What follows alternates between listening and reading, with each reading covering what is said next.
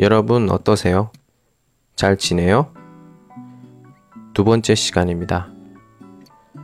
칭다오는 지금 비가 오고 있어요.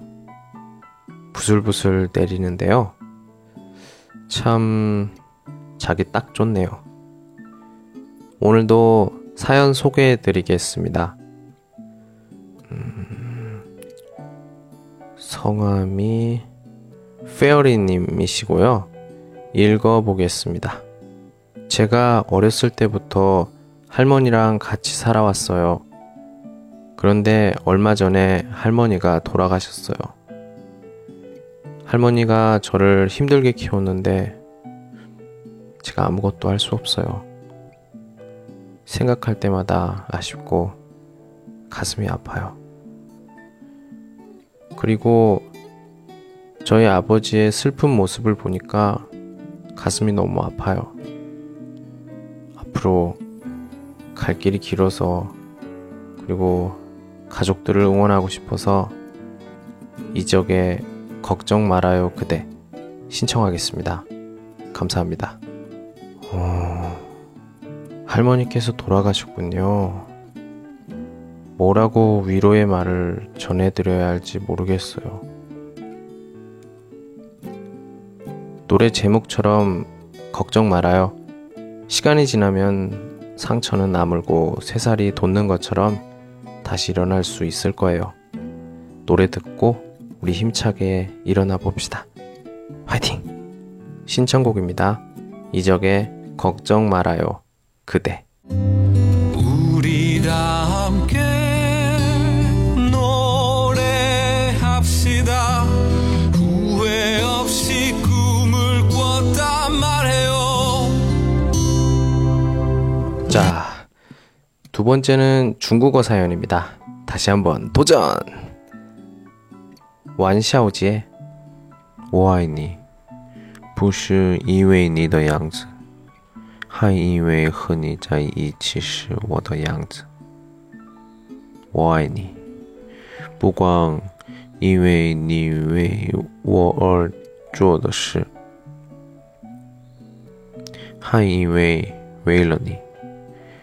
我能做成的事。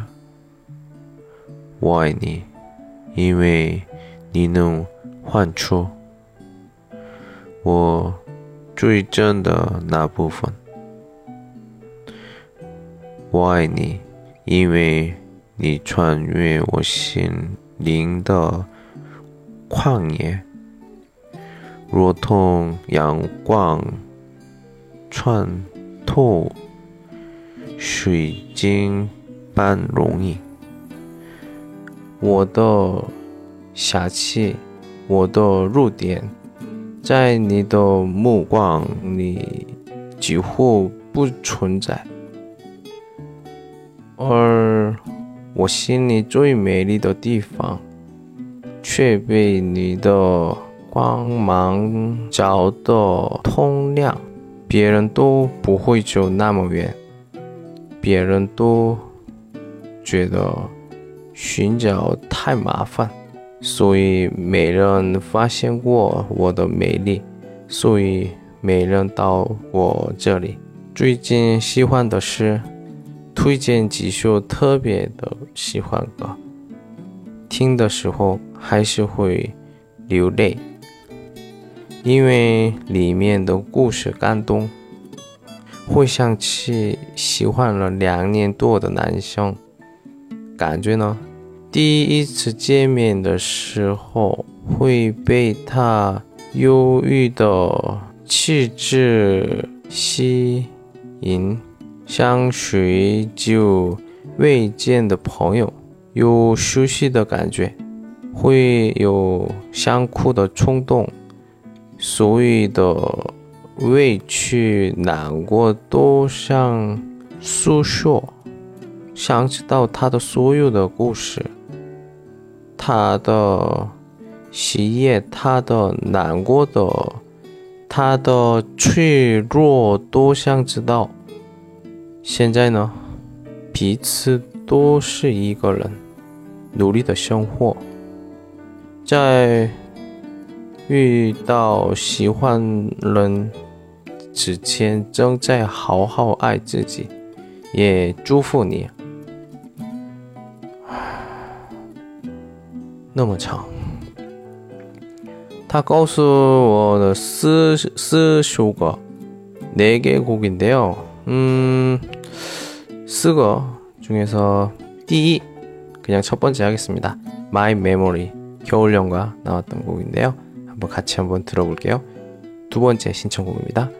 My Memory.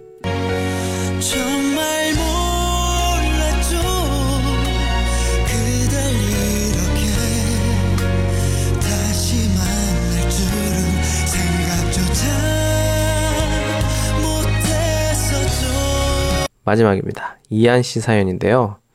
안녕하세요. 저는 2014년 대학교 졸업하고 나서 2년 동안 직장 생활을 하고 있는 직장인입니다. 토픽 시험을 준비하려고 하는데요.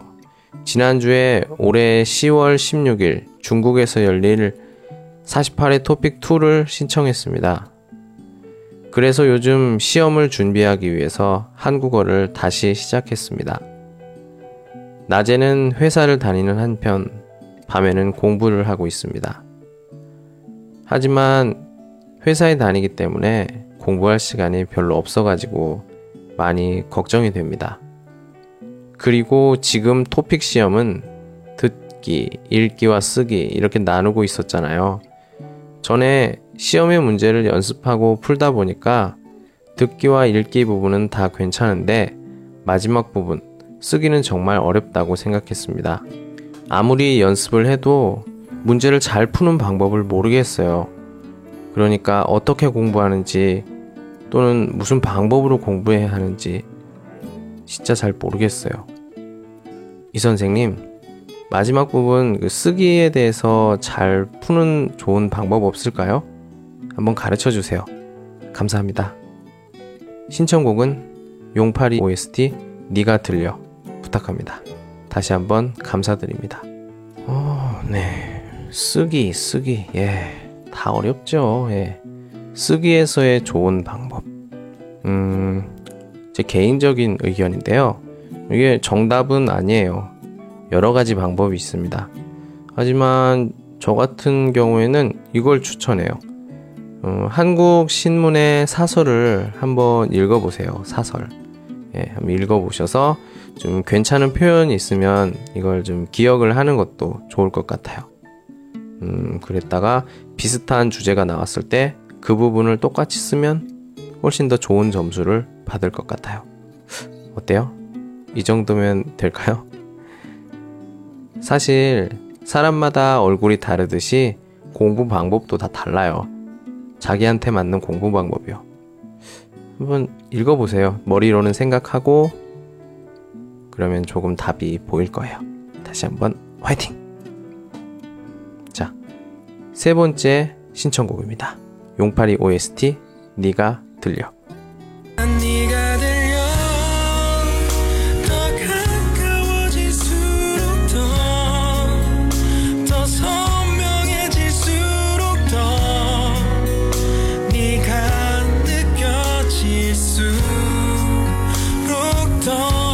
아, 네. 두 번째 시간 금요일. 어, 아니 아니. 토요일이에요. 벌써 시간이 이렇게 됐네요. 음, 되게 많이 고민들 많이 있었어요. 예. 해결 방법 있어요? 없습니다. 고민은 해결을 할 수가 없어요. 결국 시간이 모든 걸 해결합니다.